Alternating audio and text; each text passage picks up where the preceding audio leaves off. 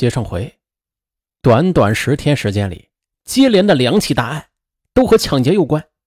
这萧山警方啊，在研究案情时，隐隐的就有一种预感，他们预感着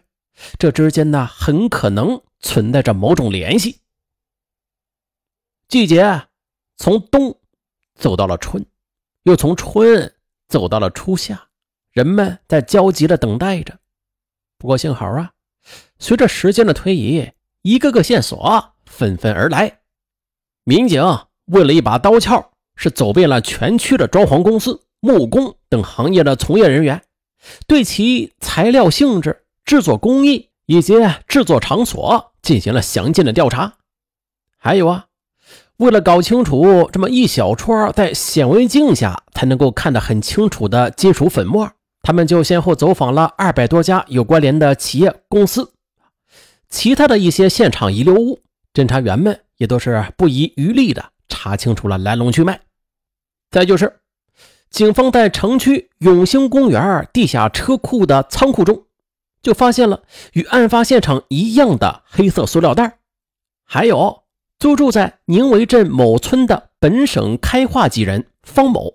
啊他呢是在夜市上修理自行车，据他反映啊，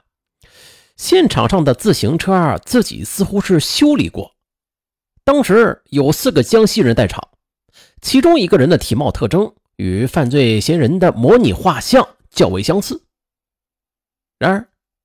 一个个嫌疑人被排除了，一条条线索也断了线。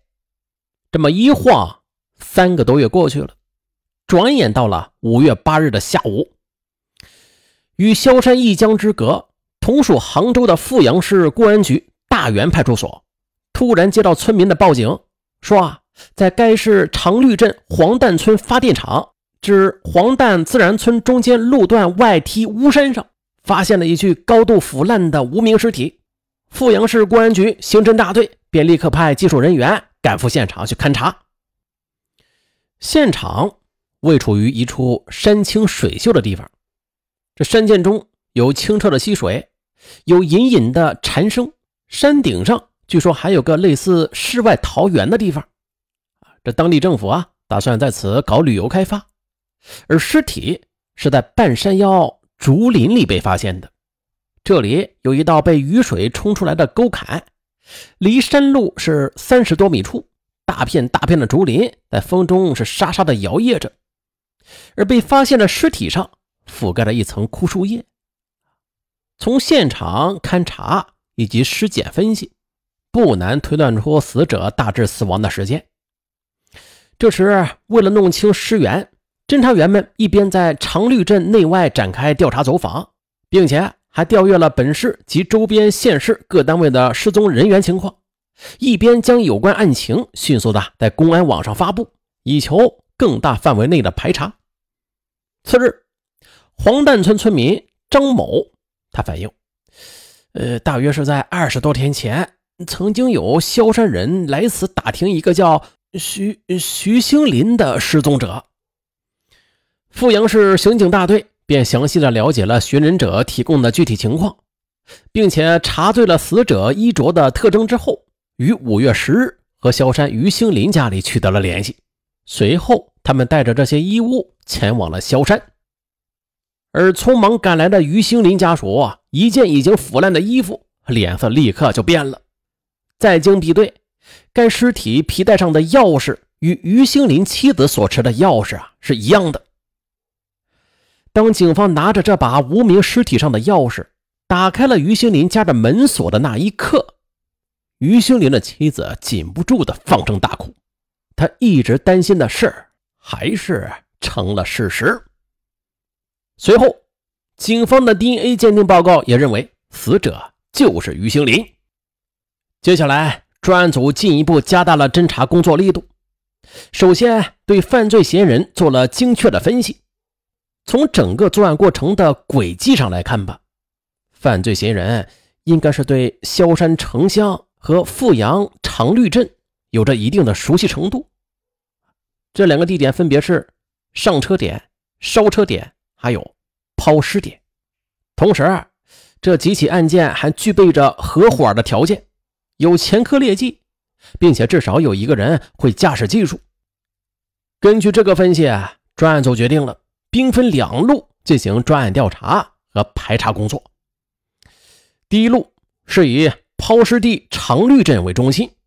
对富阳长绿、萧山楼塔等地所有有劣迹的人员、外来人员、外嫁女，甚至还包括家庭纺织作坊的进出货等情况，都是进行了仔细的排查。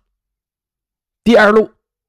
在萧山城乡。对本地及外来人员中有前科劣迹的人员，特别是有抢劫、敲诈劣迹者进行排查。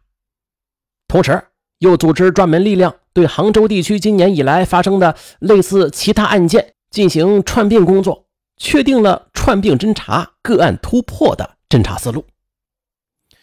专案组根据犯罪嫌疑人选择的抛尸地点是断头路。地理位置又是相对于较为偏僻这一点来看，这种选择的偶然性不大。犯罪嫌疑人很有可能是曾经到过此地，或者经常在这一带活动，对此地有一定了解，甚至与长绿镇有着千丝万缕的联系。因此，专案组决定以抛尸点为中心，对长绿各村进行排查。这时啊。于兴林尸体被发现时，距被害已经有一百多天了，这一点就导致对案件的侦破难度相当大。裘俊峰是大源派出所的一名年轻民警，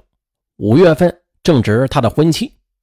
但是这样的大案出来之后，结婚仅仅第二天的他就加入了当地排查摸底的小组，每天和杭州富阳两地的民警一起在当地村民家打地铺。而当地都是以织布业为主，家家户户一楼都是织布工厂，每天的织布机声音那都要轰鸣到天亮。这几天下来，裘俊峰和同事们每天都要摸查到深夜，又没有办法安静的休息。这早上起来，脑海里边还回荡着机器的声响。但是小裘他什么也没有说，因为刑侦支队副队长尤如平也和大家一起吃住在农家。在这一个多月的排查中，排查民警均是吃在农家，住在农家，放弃所有的休息日，细致准确地调查每一个可疑的对象，反复地甄别着每一条线索，力求滴水不漏，一查到底。这时，专案组又根据萧山警方前期调查的情况和有关数据，对犯罪嫌疑人的作案过程也是进行了再度分析。当时。那是一月二十四日上午十时三十五分，犯罪嫌疑人在从化路口叫车，出发之后便择地实施抢劫杀人，随后又在富阳长绿镇黄旦村山上抛尸。下午二时三十八分，又从萧山通惠路收费站由南向北驶入市区。晚上七时三十分左右，在萧山下料村与涝湖村间的村道上将车给焚烧了。另外，根据上车现场目击者姚某反映，这案犯嫌疑人在上于兴林的车前呢，曾经上过他的车，称是要到杭齿厂的门口去接人，然后到文燕去。那这里的杭齿厂是杭州齿轮箱厂的简称，该厂现在已经改成集团公司了，但是萧山居民呢，依然是习惯称之为杭齿厂，啊，甚至啊，已经成为了那一带的地名了。而这种叫法，它就是一种线索，应该是对萧山情况有一定了解的人才会这么叫。萧山是一个经济非常发达的地区，这外来人口数量要超过本地人口，情况十分复杂。而针对目击者姚某所反映的犯罪嫌疑人的体貌特征，便请专家画出了模拟画像，作为排查中的依据之一。犯罪嫌疑人约三十多岁。偏瘦，普通短发，身高在一点七零米左右，衣着整齐干净。从列入排查范围的数千个对象中，经过排查分析，哎，终于啊有了突破，两名重大嫌疑对象浮出了水面。王永豪，男，二十七岁，河南省潍滨县告堆乡丽园村人，长期在外打工，暂住萧山高田一带，无固定职业。林鹤生，男，三十六岁，安徽阜阳市人，去年曾在萧山顺丰鞋厂打过工，但是经常不上班。而也就是在今年的春节前离开之后，去向不明。